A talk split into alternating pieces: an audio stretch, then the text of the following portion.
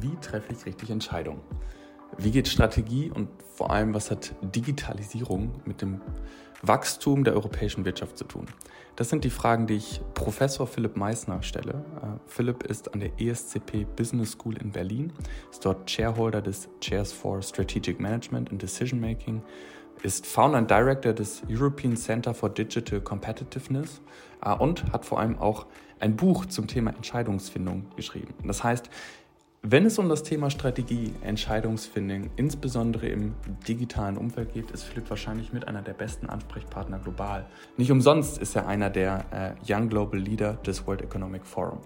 Dementsprechend eine sehr spannende Folge von sicherlich jemanden, dem man mal zuhören sollte. Und äh, ich hoffe, es ging nicht nur mir so, dass ich im Laufe dieser Folge viel lernen durfte und wünsche allen, die jetzt hier zuhören, viel Spaß. Ab in die Folge. Philipp, Guten Morgen, schön, dass du dabei bist. Guten Morgen, vielen Dank für die Einladung. Danke dir, dass du dir die Zeit nimmst. Äh, 9.03 Uhr, das wird eine, eine, frische Folge. Schön am Morgen, eine frische Folge. Du äh, leitest den Lehrstuhl, um ein bisschen Kontext zu geben, du leitest den Lehrstuhl für strategisches Management und Entscheidungsfindung an der ESCP Europe Berlin. Ähm, als ich das so gelesen habe, Entscheidungsfindung, dachte ich kurz an die aktuelle Zeit und habe mich gefragt, ob wir in der in der jetzigen Zeit in der spannendsten Phase eigentlich leben oder uns befinden, wenn man Entscheidungsfindung erforschen will? Also ich glaube, wir leben definitiv in einer der spannendsten Phasen. Ich glaube, jede Zeit hat ihre eigenen Herausforderungen. Im Moment haben wir äh, extrem viele Krisen, aber auch extrem viele Chancen, die durch Technologie entstehen. Insofern ist es schon eine, ähm, eine spannende Zeit. Wir haben auch das zunehmende, sagen wir mal, Zusammenspiel von Mensch und Maschine, gerade im Bereich AI. Das ist nochmal eine neue Dimension. Aber ich glaube, wenn du mich in fünf Jahren nochmal fragen würdest, würde ich auch sagen, das ist dann die spannendste Zeit, ähm, sich damit zu beschäftigen, weil sich ja immer die Dinge neu entwickeln und es immer neue Sachen gibt, die man sich da anschauen kann. Ist gut, wenn die, wenn die Faszination dafür bleibt. Da, da sattle ich vielleicht gerade auf. Ähm, woher kommt diese Faszination für die Themen? Ich habe gerade deinen Lehrstuhl schon äh, äh, zitiert, Strategie und Entscheidungsfindung. Ich meine, mhm. im Kindergarten und in der Schule, dann ist es irgendwie Polizist, Feuerwehrmann, äh, vielleicht Lehrer, aber Entscheidungsfindung und Strategie, na, schwierig. Wie kam das bei dir? Ja, Im Kindergarten äh, hat mich da auch noch nicht für entschieden, das zu machen. Aber ich, ähm, als ich, als ich promoviert habe, fand ich ähm, das Thema also Strategie schon immer sehr spannend, auch im Studium. Und als ich dann überlegt habe, womit möchte ich mich eigentlich in meiner Promotion beschäftigen, kam eigentlich so dieser, diese ganze psychologische Forschung auch immer stärker auf und ist auch immer ein bisschen stärker in die BWL rübergeschwappt. Und ich fand das total faszinierend, sich mit den beiden Dingen gleichzeitig zu beschäftigen. Denn am Ende ist ja jede Strategie in einem Unternehmen ist immer eine strategische Entscheidung. Also sich die Mechanismen anzuschauen, die ähm, entweder zu einer guten oder einer schlechten strategischen Entscheidung führen, führen aus meiner Sicht dann auch am Ende zu einer guten oder schlechten Strategie. Und das Schöne an, an Psychologie ist auch, dass man da relativ wenn wir mal nachhaltige Entwicklungen aufzeigen kann. Also diese Entscheidungsverzerrungen, diese Denkfehler, die sind eben dadurch, dass sie psychologisch sind, die gehen nicht weg. Also man, man zeigt tatsächlich Phänomene auf, die die Menschen immer betreffen, ähm, die die Menschen auch persönlich immer erleben oder schon erlebt haben und kann damit eben auch nachhaltige Lösungen für tatsächlich bessere Strategie und bessere Entscheidungen entwickeln. Mhm. Äh, du hast gerade schon äh, so ein bisschen die Einzelbereiche äh, erklärt. Für mich stellt sich die Frage, wie hängt das beides zusammen? Also ist es ein Überunterordnungsverhältnis, ist das die Strategie quasi diktiert und daraus leiten sich die Entscheidungen ab oder ist quasi unsere sind es die Entscheidungen, die wir treffen, die dann die Strategie formen? Wie hängen diese beiden Begrifflichkeiten genau zusammen? Ja, also ich glaube, das Spannende an Strategie selbst ist ja, dass man eine, ein Zielbild, eine Vision für die Zukunft des Unternehmens gestaltet und dann sich überlegt, wie komme ich dahin. Ja? Und um dieses Zielbild ähm, wirklich gut definieren zu können, braucht man eigentlich verschiedene Bereiche. Also man muss sich mal Geopolitik angucken, Technologie, Makrofaktoren, Mikrofaktoren und das zusammenbringen. Das finde ich auch das Spannende daran, an, an Strategie, dass man sich wirklich mit einer ganzen Reihe von aktuellen Themen beschäftigen muss, um das wirklich gut zu machen. Und der Weg dahin, das ist, glaube ich, dann der Ort, wo die Entscheidungsfindung reinkommt oder die Prozesse. Ja, also weil jeder Strategieprozess folgt ja verschiedenen Schritten und je nachdem, welche Methoden oder Tools man anwendet auf dem Weg zur Strategie, ist man dann mehr oder weniger von diesen Entscheidungsverzerrungen ähm, dann auch geleitet. Und ich würde nicht sagen, es ist ein übergeordnetes oder untergeordnetes Verhältnis. Ich glaube, beides ist gleich wichtig. Einmal, dass man sich überlegt, was will ich eigentlich? Und gleichzeitig auch sich fragt, wie komme ich da eigentlich hin? Und ich glaube, damit kann man die Dinge ganz gut verbinden. Mhm. Verstanden. Du hast das Wort Zielbild genutzt. Ähm, was ist so ein Zielbild? Also gibt es da so Kriterien, die es erfüllen muss? Ist es irgendwie zu sagen, ich bin in zehn Jahren äh, der größte, ich meine jetzt einmal ein, Business-Beispiel, ich bin der größte Online-Shop für Mikrofone. Ähm, also was ist so ein Zielbild? Kannst mhm. du da, kannst du da noch mal drauf eingehen? Da gibt es verschiedene. Ne? Es gibt äh, solche, die sind ein bisschen inspirierender und solche, die sind ein bisschen weniger inspirierend. wenn man sich, wenn man sich Elon Musk anschaut mit seiner Mission zum Mars oder mit Tesla zu sagen, äh, wir wollen Sustainable Mobility ermöglichen und damit quasi ja, die Nachhaltigkeit auf der Welt ein ganzes Stück voranbringen. Das sind, glaube ich, Zielbilder, die sehr ambitioniert sind. Was du sagst, der größte Mikrofonhersteller in Europa zu werden, könnte auch ein, ein Zielbild sein. Die Frage ist natürlich dann, ähm, ist das auch inspirierend für, für, die, für die Leute? Ja, weil ich glaube, das, was Elon Musk da sehr gut macht, ist damit entsprechend auch Emotionen zu wecken, die dazu führen, dass er auch sehr, sehr viele Top-Talente dann tatsächlich für sein Unternehmen gewinnen kann oder für seine Unternehmen gewinnen kann. Und das ist dann auch eine Sache, die, die man dabei vielleicht immer ein bisschen berücksichtigen sollte. Also dieses Thema Purpose, Why, ähm, da sind, glaube ich, die Europäer gerade immer ein bisschen weniger stark darin, das wirklich auch so ein bisschen äh, bolder zu verkaufen, woran sie eigentlich arbeiten. Obwohl viele Unternehmer wirklich total spannende Sachen mit einem riesen Impact machen. Aber das so zu verkaufen, fällt, fällt uns in der Regel da oft schwer. Darauf, darauf vielleicht gerade nochmal wirklich eingegangen, Purpose, Why hast du genannt? Ich meine, also aus meiner subjektiven Wahrnehmung kam irgendwann äh, der Golden Circle von Simon Sinek, dann wurde das irgendwie zur Management-Literatur und auf einmal war überall Purpose und Why. Ähm, mhm. Welchen Einfluss hatte das in der Vergangenheit auf, auf Strategiefindung, Bildung und wo stehen wir heute? Also ist das, sind wir über den Zenit äh, oder, oder kommt das erst noch, dass sich die Relevanz dessen richtig zeigt? Wie, wie schätzt du die Relevanz dessen ein? Ich glaube, wir haben damit noch gar nicht richtig angefangen gesagt. Okay, spannend. Also, weil ich habe lustigerweise heute Morgen gerade darüber nachgedacht, auch über dieses, ich glaube, viele Leute haben dieses Buch gelesen, aber ich glaube, viele Unternehmen haben es nicht umgesetzt. Hm. ja, würde ich, würd ich unterschreiben. Ja. Hm, apropos Buch, das ist jetzt boah, eine tolle Überleitung, die nehme ich. Äh, du hast auch eins geschrieben. Entscheidend ist einfach, wenn man weiß, wie es geht. Äh, klingt erstmal sehr äh, ja, provokant. Äh, was war der Anlass mhm. für dich, äh, das zu schreiben? Also ich habe eigentlich zwei, zwei Beobachtungen gehabt. Auf der einen Seite habe ich mich ja fast zehn Jahre mit dem Thema Entscheidung beschäftigt aus wissenschaftlicher Sicht, habe da viel Forschung zu gemacht und gesehen, dass in der wissenschaftlichen Literatur sehr viele Lösungen auch existieren, um tatsächlich bessere Entscheidungen zu treffen. Auf der anderen Seite habe ich in meinem Umfeld immer wieder gehört, dass sich Menschen sehr, sehr schwer damit tun, Entscheidungen zu treffen. Ähm, und das wollte ich so ein bisschen zusammenbringen. Also die, die Inhalte, die vielleicht Menschen nicht unbedingt alltäglich lesen, also niemand, also sehr wenige Leute lesen ihrer Freizeit ja wissenschaftliche Fachliteratur oder so, ähm, sondern es ist nicht nicht so zugänglich für, für, die, für die meisten. Ich wollte diese Prinzipien aus der Fachliteratur überführen und so aufbereiten, dass sie eigentlich für jeden zugänglich sind und umsetzbar sind. Und das sind quasi diese, diese Schritte, die ich in dem Buch beschreibe, wie man tatsächlich ja, mit auf Basis von einfachen und, und schnell umsetzbaren Tools bessere Entscheidungen treffen kann, sowohl im Alltag als auch bei großen, wichtigen ähm, persönlichen, aber auch Unternehmensentscheidungen. Mhm. Da gehe ich, gehe ich gleich nochmal drauf ein. Da, ist, da war viel drin. Ähm, um aber dein persönliches Profil noch abzurunden, du bist nicht ganz untätig, du bist auch noch Gründer und Direktor des European Center for Digital Competitiveness. Wie passt das Puzzlestück noch rein? Na, da reden wir dann über Technologie. Mhm. Und das sind so ein bisschen die drei Bereiche, mit denen ich mich auseinandersetze. Nämlich einmal das Strategiethema. Wie können Unternehmen eigentlich in Zeiten von hoher Unsicherheit für die Zukunft planen? das Thema Entscheiden und das Thema Technologie. Und ich glaube einfach, wenn man sich auf Makroebene sich das Ganze anschaut, ja, sich überlegt, wie können wir eigentlich Deutschland, Europa zukunftsfit machen, da bin ich davon überzeugt, dass tatsächlich nur, wenn wir es schaffen, bei digitalen Zukunftstechnologien international wettbewerbsfähig ähm, zu sein, dass wir da unseren Wohlstand auch sichern beziehungsweise auch ausbauen werden können. Und deswegen ist mir dieses Thema so wichtig. Und genau deshalb haben wir das Center gegründet.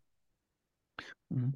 Die, ähm, der Einfluss der digitalen Transformation oder der Digitalisierung, ähm, wie ist der genau auf, die, auf diesen Begriff Strategie? Ich meine, alle nehmen wahr, dass es irgendwie schneller geht. Äh, ich glaube, ChatGPT ist das viralste, die viralste Technologie, die wir seit sehr, sehr lang oder vielleicht seit jeher erlebt haben.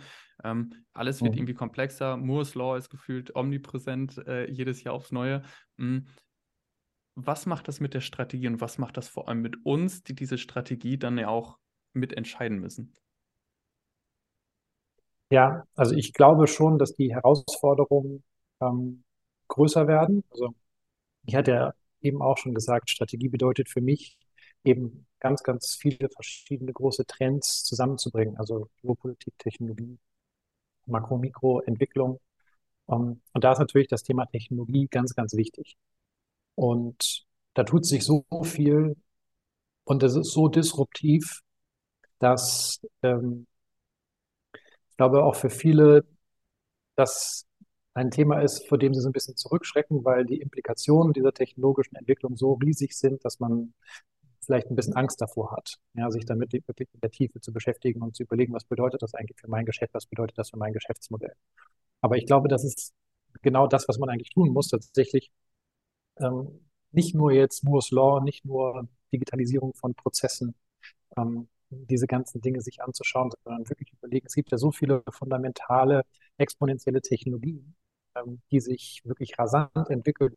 Du hattest jetzt AI als ein Beispiel genannt, aber wenn man sich das Thema Virtual Reality anguckt, Augmented Reality, 3D-Druck etc. etc., wenn man sich überlegt, was dass das Satelliten-Internet von, von Elon Musk jetzt auch für Implikationen hat auf Infrastrukturanbieter zum Beispiel. Also es gibt unfassbare, riesige Implikationen von diesen ganzen Technologien.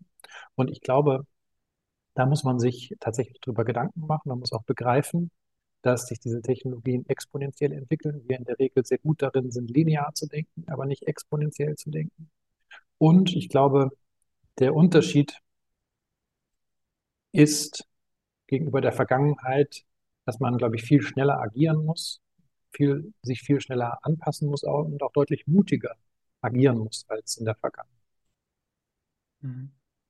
Anpassungsfähigkeit, Mut ne, nehme ich mit. Ähm, ich würde gerne noch tiefer auf dieses, auf diesen Zwiespalt zwischen linearem Denken und exponentiellen, ähm, ich sag mal, Geschehnissen oder Ereignissen eingehen. Ich, Technologie mhm. ist das eine. Ähm, vielleicht ist auch, sind so die Black Swan-Ereignisse, die wir die letzten zwei, drei, vier Jahre erlebt haben, mit einer Pandemie beispielsweise, mhm. sind andere. Wie kann ich denn so etwas strategisch mitdenken? Ähm, geht das überhaupt glaub, und wie kann ich das mit, mit einfließen lassen? Ich glaube gar nicht, dass man jetzt das vorhersagen muss. Ja, also deswegen heißen sie ja auch Black Swan Events, weil man sie irgendwie nicht so richtig gut vorhersagen kann. Ich glaube schon, dass man ähm, seinen Ansatz ein bisschen verändern kann. Ja? Und dass man sich eher robuster aufstellen kann ähm, für die Zukunft, ähm, im Gegensatz zu komplett ausoptimiert. Ja? Also ausoptimierte Prozesse sind in der Regel die, die ähm, am leichtesten dann schiefgehen, wenn irgendwas anders läuft als geplant. Und ich glaube, dass man auch seine Strategie ein bisschen flexibler gestalten sollte. Also nicht nur eine Strategie für die Zukunft entwickeln sollte, sondern eine, eine Reihe von flexiblen Strategien und die dann auch so versuchen zu implementieren, dass man Optionen baut, die man dann entsprechend auch implementieren kann, wenn sich die Umwelt verändert. Das ist das ganze Thema Szenarioplan am Ende. Also die Strategieentwicklung auf Basis von, von Szenarien und flexiblen Strategien. Das ist auch ja eigentlich das Thema, womit wir uns in der, in der Strategieentwicklung am meisten beschäftigen. Mhm. Das auf Unternehmen äh, übersetzt, du hast gerade das Wort robust äh, genannt. Mhm. Sind wir in Deutschland oder nehmen wir mal Europa gut darin, robust, also ist unsere Wirtschaft, sind unsere Unternehmen robust, wenn es darum geht? Ich glaube, unsere Unternehmen sind, sagen wir mal, in der Industrie ähm, ganz gut aufgestellt. Und da geht es natürlich auch dann darum, eher effizient zu sein Robustheit hat sich jetzt vielleicht gerade in der, in der Energiekrise gezeigt, dass trotz dieser großen Herausforderung die meisten Unternehmen ja ganz gut da durchgekommen sind bisher. Ich glaube, strategische Robustheit, da bin ich mir nicht ganz so sicher. Also ich, ich habe immer so den Eindruck, dass gerade bei Transformationen Unternehmen sehr viel darauf gucken, wie kann ich meine Prozesse digitalisieren und nicht so sehr, wie kann ich meine Geschäftsmodelle digitaler machen. Und ich glaube, da haben wir noch einen ganz, ganz großen Aufholbedarf. Ja, weil ich meine, wir sind ja nicht alleine auf der Welt. Und ähm, alle anderen sind auch sehr, sehr innovativ. Ja, wenn man sich nur auf Industrie fokussiert, ich meine, das macht China jetzt auch. China hat eine sehr, sehr große Strategie rund um Industrie. Ähm, die Autohersteller dort sind, glaube ich, ein sehr, sehr gutes Beispiel, wo da die, die Reise auch in anderen Branchen hingehen kann. Und wenn man sich dann nur auf den, sagen wir mal, Lorbeeren der vergangenen Jahrzehnte ausruht, dann ist das schon ein Problem aus meiner Sicht. Ja. Mhm. Vielleicht eine These, die ich letztens aufgegriffen habe, ähm, dass Startups oder allgemein neue Player am Markt Märkte vertikal integrieren. Ähm, ein Beispiel sind, sind Plattformen, äh, die quasi komplett den Markt abgreifen oder auch sowas wie Tesla und SpaceX sind gute Beispiele dafür, wie eine vertikale Integration in einem Markt passieren kann. Wir in Deutschland hingegen sind eher so die, die Könige der fragmentierten Märkte, hätte ich fast gesagt. Also wir, wir, wir haben die Hidden Champions, wir haben ähm, sehr, sehr, eine sehr, sehr kleinteilige Wertschöpfung sind wir dann nicht das Gegenteil von robust? So, so mal gefragt. Also wenn der Trend eher vielleicht zu einer vertikalen Integration geht und wir merken, dass da viel passiert und unsere Wirtschaft quasi genau an dem anderen Ende des Spektrums ansetzt, äh, widerspricht sich das? Siehst du das ähnlich? Kannst du diese These stützen? Ich glaube, das kommt ein bisschen darauf an, wen man sich da anschaut. Ja, wir haben ja Weltmarktführer in ganz unterschiedlichen Größen, in ganz unterschiedlichen Branchen. Und im Prinzip ist ja dieses Modell vom Weltmarktführer in einer, in einer Nische tatsächlich führend zu sein und einen, einen Wettbewerbsvorteil zu haben, der nicht so schnell äh, imitierbar ist. Ähm, sehr erfolgreich, ja. Und können, kann auch in der Zukunft erfolgreich sein. Ich glaube, diese, diese prinzipielle Logik der, der Wettbewerbsvorteile, dass man einfach ähm, viel besser sein muss in, in entscheidenden Kernnutzendimensionen als, als andere, ähm, und das möglichst auf Basis von Kompetenzen, die man hat, die, die schwer zu imitieren sind. Das hat sich ja nicht geändert. Die Frage ist halt nur, was sind die Nutzendimensionen, die der Kunde in Zukunft schätzt? Und was sind die, die nicht imitierbaren Kompetenzen, die man hat? Ich glaube, das verändert sich. Und wenn da Unternehmen nicht, nicht aufpassen und da den, den Zug verpassen, in Anführungszeichen, ja, dann ist es ein Problem. Also du hattest Unternehmen angesprochen äh, aus den USA. Was ich da beobachte, ist, dass es immer mehr Unternehmen gibt, die tatsächlich auch die gesamte Produktion in-house haben. Ja? Ähm, also Tesla ist ja auch, da fährt mehr oder weniger auch, fängt mit dem, mit dem Rohstoff an und dann kommt das Auto am Ende raus mhm. ähm, in, der, in der Fabrik. Und das ist natürlich dann für Unternehmen, die, die aus dieser Zulieferwelt kommen, halt ein Thema, wenn sich immer mehr Unternehmen so aufstellen. Das ist dann ein, ein sich verändernder Kundennutzen. Ja, und wenn man den nicht rechtzeitig erkennt, dann ist es ein Problem. Aber ich glaube nicht, dass es halt ein fundamentales Thema ist, dass dass Hidden Champions oder die, der Mittelstand nicht, nicht, sich nicht adaptieren kann. Ja, ich glaube, jedes Unternehmen kann das, aber man muss, glaube ich, in den, in den heutigen Zeiten schon genau gucken, was passiert und eben nicht in einer Selbstüberschätzung der eigenen Fähigkeiten und eigenen Positionen verharren, sondern wirklich genau gucken, welche Kompetenzen kommen dazu und von wo kommen die dazu. Ja, also Beispiel China, wie gesagt, oder Beispiel USA oder auch in Afrika gibt es extrem viele spannende ähm, neue Player, die mit, mit neuen Technologien auf die Märkte kommen. Und ich glaube, das wird in der, in der breiten Wirtschaft in Deutschland jetzt noch nicht so wahrgenommen. Mhm. Äh, äh, da, da, war ich auch gerade, also bei der Frage so, ähm, ich führe in einer Nische an. Gibt es die Nische in Zukunft noch? Das, das, ist ja, das ist ja eine spannende Frage. Also ich kann mich ja sehr lange quasi damit, darum, damit rühmen, dass ich Weltmarktführer in dieser Nische bin. Aber wenn dann ein Tesla kommt und diese Nische quasi nicht mehr als separate Nische existent ist, sondern vertikal in die Wertschöpfung von Tesla integriert ist, und dann mhm. bringt, mir, bringt es mir relativ wenig, vielleicht das ein Stück günstiger zu machen. Genau, oder wenn ich der Weltmarktführer für Schrauben bin oder so, oder mhm. für eine Schraube. Und dann ähm, hat Tesla ein, ein, ein Produkt entwickelt, das einfach, weiß ich nicht, nur 10 Prozent der Teile braucht durch, mhm. durch neue Produktionsverfahren, die alle in-house stattgefunden, stattfinden und in-house auch teilweise designt sind. Und dann habe ich ein Problem, wenn das alle anderen auch so machen. Mhm. Und ich glaube, da, da muss man sich einfach darüber Gedanken machen, wie, wie gehe ich damit um und wie, wie transformiere ich mein Geschäftsmodell und mein Unternehmen für die Zukunft. Mhm. Ich habe äh, vielleicht das nochmal auf Organisationsformen bezogen. Ähm, wir haben über die letzten 20 Jahre das Aufkommen der Plattformen erlebt. Ähm, mhm. Die großen Namen kennen wir alle, äh, GAFA, nee, GAMA mittlerweile. Ähm, nur als Beispiel Uber, Airbnb, ich glaube, die Liste kann man endlos weiterführen. Mm, und was wir schon sehen, das würde ich so, so sagen, ist, dass die Netzwerkeffekte auf den Plattformen halt zu einer extremen Marktmacht führen und dass das auch wiederum dazu führt, mhm. dass diese Unternehmen ähm, einen, einen, extremen Wettbewerbsvorteil beispielsweise auch gegenüber Talenten haben. Also War for Talents mhm. Recruiting, wenn ich halt wie Google äh, das dreifache Gehalt zahlen kann und dann fällt es mir relativ schwierig, vielleicht als deutsches Unternehmen um die Top-IT-Kräfte ähm, mitzuspielen. Äh, jetzt auch wieder vielleicht mhm. gleich provokant ist dieser Zug nicht dann längst schon an uns vorbeigefahren, wenn wir über in Anführungsstrichen Digitalisierung sprechen? Wo liegen jetzt noch Potenziale? Ja, ich glaube, in einigen Bereichen sicherlich. Ne? Also wenn man sich jetzt die ähm, B2C-Plattform anguckt, ich glaube, da weiß ich nicht, ob man da noch anfangen muss, weil da sind, wie gesagt, die, wie du richtig gesagt hast, die, die Netzwerkeffekte schon enorm.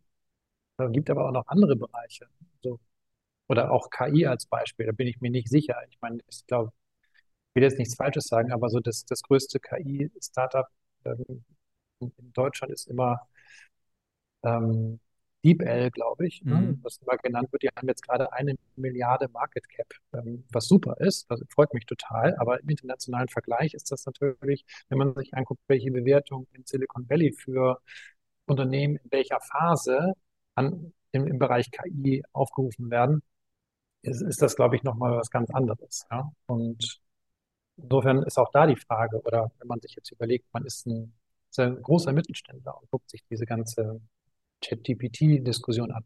Kann ich diese Kompetenzen überhaupt selber aufbauen oder bin ich nicht schon dazu gezwungen, die einzukaufen von anderen Spielen? Das sind dann, glaube ich, schon auch Fragen, die man sich stellen muss. Da gibt es, glaube ich, viele Bereiche, in denen ehrlicherweise nicht mehr so viel zu holen ist dann. ähm, aber es gibt ganz viele andere Bereiche, in denen im Bereich der digitalen Transformation, glaube ich, noch, noch einige Chancen bestehen. Also wenn man sich das ganze Thema GovTech anguckt, wenn man sich die Digitalisierung der Verwaltung in, in Deutschland anguckt, ähm, wenn man sich das Thema Green Tech anguckt in, in Europa, ähm, da gibt es schon ganz, ganz große, ähm, ganz große Chancen aus meiner Sicht. Und wie gesagt, wir haben ja auch sehr starke Wirtschaft und wir haben sehr viele Mittelständler ich glaube, wir müssten einfach nur prinzipiell, glaube ich, das geht durch die Bank, ein mhm. bisschen stärker machen und äh, tatsächlich ja. die, mehr Geschwindigkeit aufnehmen. Ja? Das ist, glaube ich, so dass das zentrale, der zentrale Punkt, wo ich sagen würde, daran hakt es im Moment. Mhm. Du hast äh, ein, zwei Begriffe schon genannt, auf die ich gerne gleich noch eingehen äh, wollen würde, die auch im diesjährig erschienenen äh, Digital Report ähm, von euch ja, ähm, Niederschlag finden. Eine Frage noch vorab, die, die ich immer ganz spannend finde. Peter Thiel äh, hat mal, oder, oder es ist quasi diese Sage, oder es wird wahrscheinlich auch wahr sein, dass er die Leute, die ihm dann gegenübersetzen und die er dann investieren möchte, fragt, woran glaubst du an, dass niemand sonst glaubt?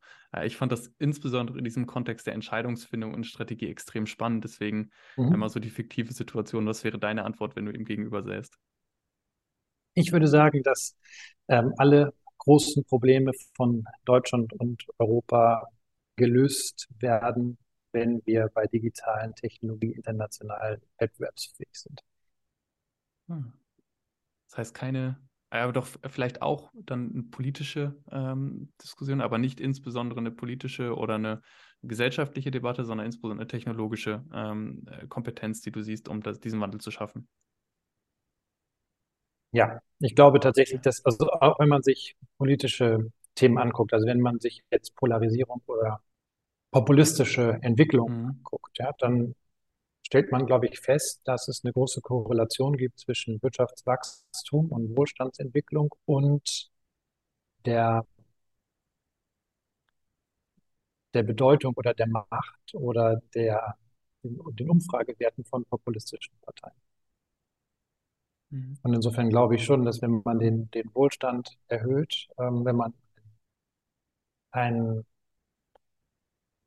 eine Vision hat, die eine, eine, eine Vision von einer besseren Zukunft ähm, und tatsächlich auch aufzeigen kann, wie das funktionieren kann, ich glaube, dann hätte man auch viele von diesen gesellschaftlichen Themen mitgelöst. Und das kann man halt aus meiner Sicht ziemlich durch die, durch die verschiedenen Bereiche durchdeklinieren. Auch beim Thema Klimaschutz ist aus meiner Sicht nicht die Lösung, äh, weniger Auto oder nicht mehr Autofahren, keine Straßennetze bauen und irgendwie, weiß ich nicht, diese ganzen Themen, sondern ich glaube tatsächlich Green Tech wird, wird die Lösung sein man Technologien entwickelt, die das Gleiche nur in umweltfreundlich können, ohne CO2-Ausstoß oder mit nur noch 5% des CO2-Ausstoßes. Wenn man sich das Thema Vertical Farming anguckt, wenn man sich das Thema Clean Meat anguckt, wenn man sich das Thema autonome, autonomes Fahren anschaut.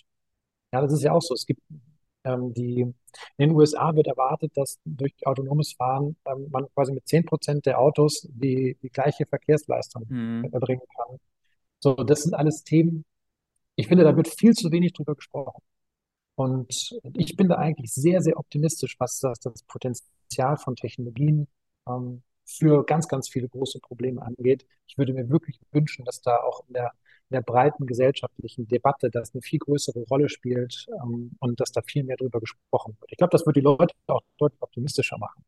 Ja, wenn man, wenn man sich anguckt, was, was gibt es da eigentlich alles schon an Lösungen heute und ähm, was für einen riesigen positiven Beitrag, wenn, wenn diese, diese Technologien eigentlich machen, wenn man sie tatsächlich at scale auch implementiert.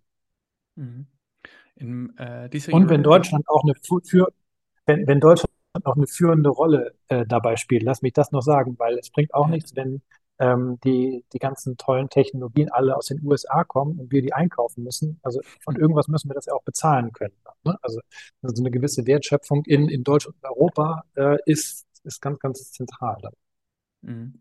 Mm, du schreibst auch, oder ihr schreibt in dem Report auch, dass die Ausgangsposition für Europa in diesem Feld Green Tech exzellent ist. Ähm, Warum? also was macht uns zu einem so prädestinierten Standort, diesen, diesen Wandel anzugehen?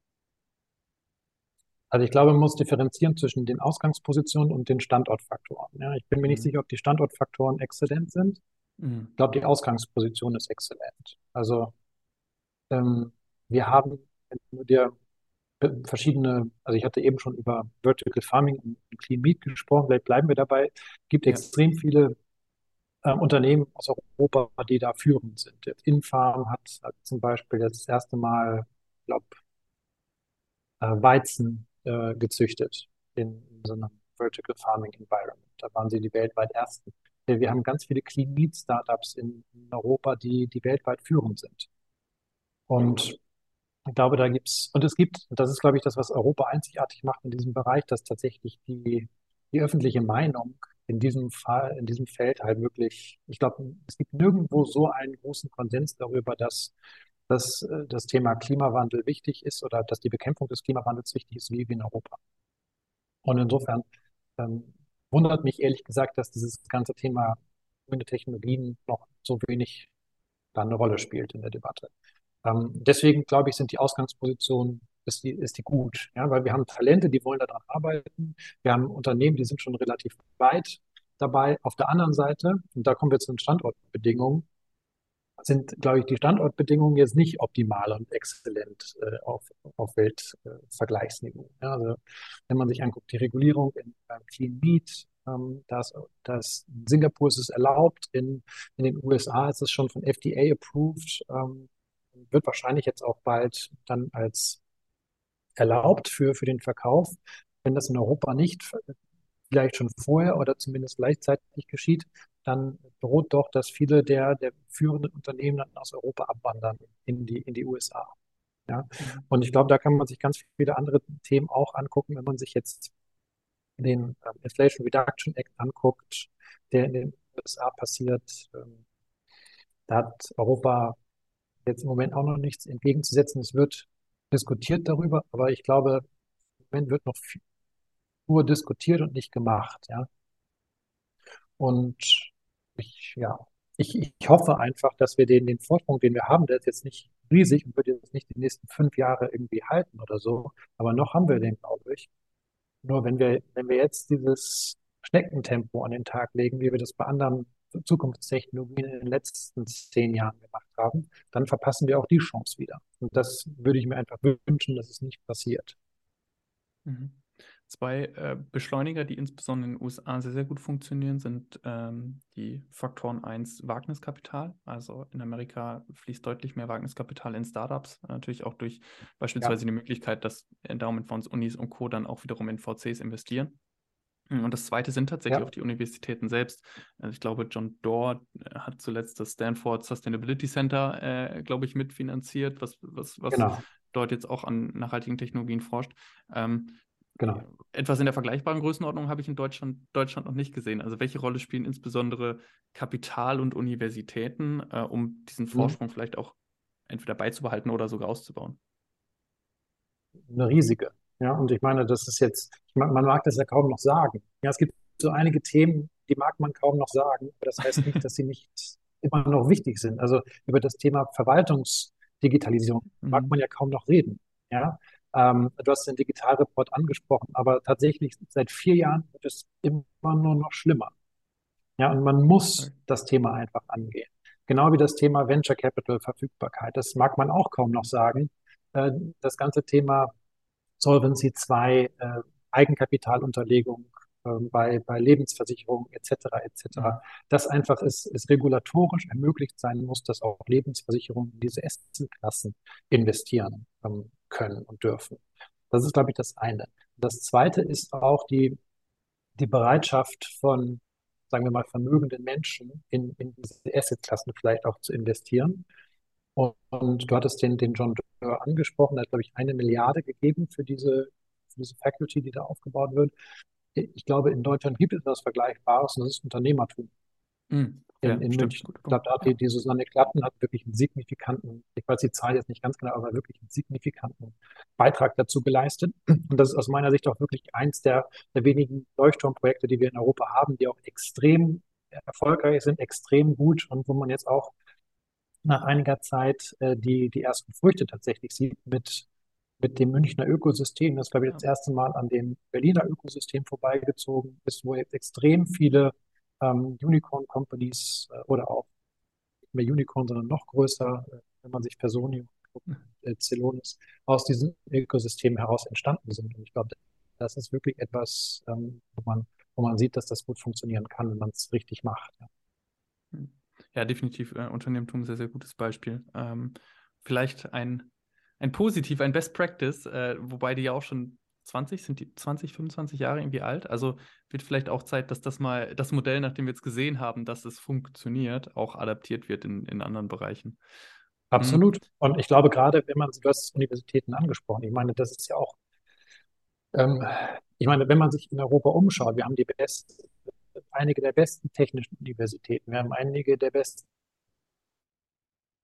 Business-Universitäten, wir haben äh, super viele Top-Forschungsinstitute, Max-Planck-Gesellschaften und so weiter und so weiter. Ähm, aber das, was wir noch nicht äh, bisher geschafft haben, und das ist das, was, was die USA viel besser macht, was Unternehmertum vormacht, ist tatsächlich die, die Kombination dieser beiden Fähigkeiten, also diese, dieses Aufbrechen von den Silos und tatsächlich auch diesen Schritt gehen und, und Technologie ähm, dann auch zu vermarkten in Produkte. Mhm. Mhm, mhm.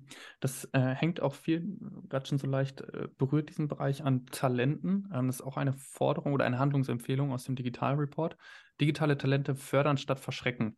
Ähm, als ich verschrecken gelesen habe, da dachte ich, oh, das, das ist ziemlich drastisch formuliert. Ähm, würdest du sagen, dass wir derzeit verschrecken? Also ich, ich kenne jetzt, ich bin jetzt, ich könnte dir jetzt keine irgendwie Statistik dazu nennen, aber mein, Ja. mein Gefühl wäre schon, wenn du dir die ganzen AI-Ex, also wenn du mal eine Studie machen würdest und dir angucken könntest, wo gehen die besten AI-Experten hin, die an allen europäischen Top-Universitäten ausgebildet wurden, da würde ich schon sagen, 98 Prozent gehen in die USA. Wäre meine Hypothese. Ja. Ja, und ähm, ich hatte jetzt gerade letzte Woche, ich, ich habe den Namen jetzt nicht mehr parat, aber es gibt einen absolut leading ähm, Experten im Bereich KI, der, der so als der, der deutsche KI-Profi da tituliert wird, der jetzt auch im Bereich Suchmaschinen äh, viel macht und der ist auch in den USA. Also ähm, Mhm.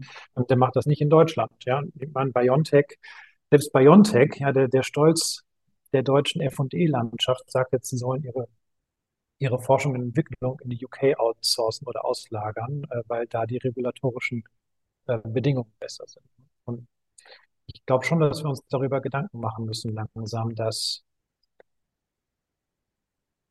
dass wir zwei Probleme haben werden oder vielleicht schon haben. Das, das eine ist, dass wir nicht attraktiv genug sind für internationale Top-Talente und das zweite, dass wir nicht attraktiv genug sind für die Talente, die wir hier selber ausbilden. Dass irgendwann die Talente sagen, es macht keinen Sinn mehr, in Europa zu sein. Ich gehe in die USA oder ich gehe nach Afrika oder ich gehe nach Asien oder was auch immer. Und ich glaube, das ist schon etwas, das, das sollte uns Sorgen machen und da sollten wir auch versuchen, gegenzusteuern. Mhm. Mhm. Das ist ja so, so wie du sagst, sowohl Zufluss als auch Abfluss. Also ich hatte das eben, äh, das eben so für mich nochmal notiert, weil eine ähnliche, also nehmen wir Kapital, VC, ich ziehe jetzt wieder die Parallele, wir, reden wir über eine ähnliche Debatte, sowohl Zufluss schwierig als auch der Abfluss, der dann, also wir verkaufen in der Regel in die USA und IP und Co. liegen dann eben nicht mehr bei uns. Das gleiche zeigt Ja. sich bei Talenten, ja. Ich glaube schon, ja. Wessen Aufgabe ist es, das zu lösen? Ich glaube, das ist nicht die Aufgabe von einem. Äh, ich glaube, das ist die Aufgabe von uns allen. Ja? Also Mhm. die Politik muss da, glaube ich, eine Menge machen. Unternehmen müssen etwas machen. Also ich war geschockt, als ich ähm,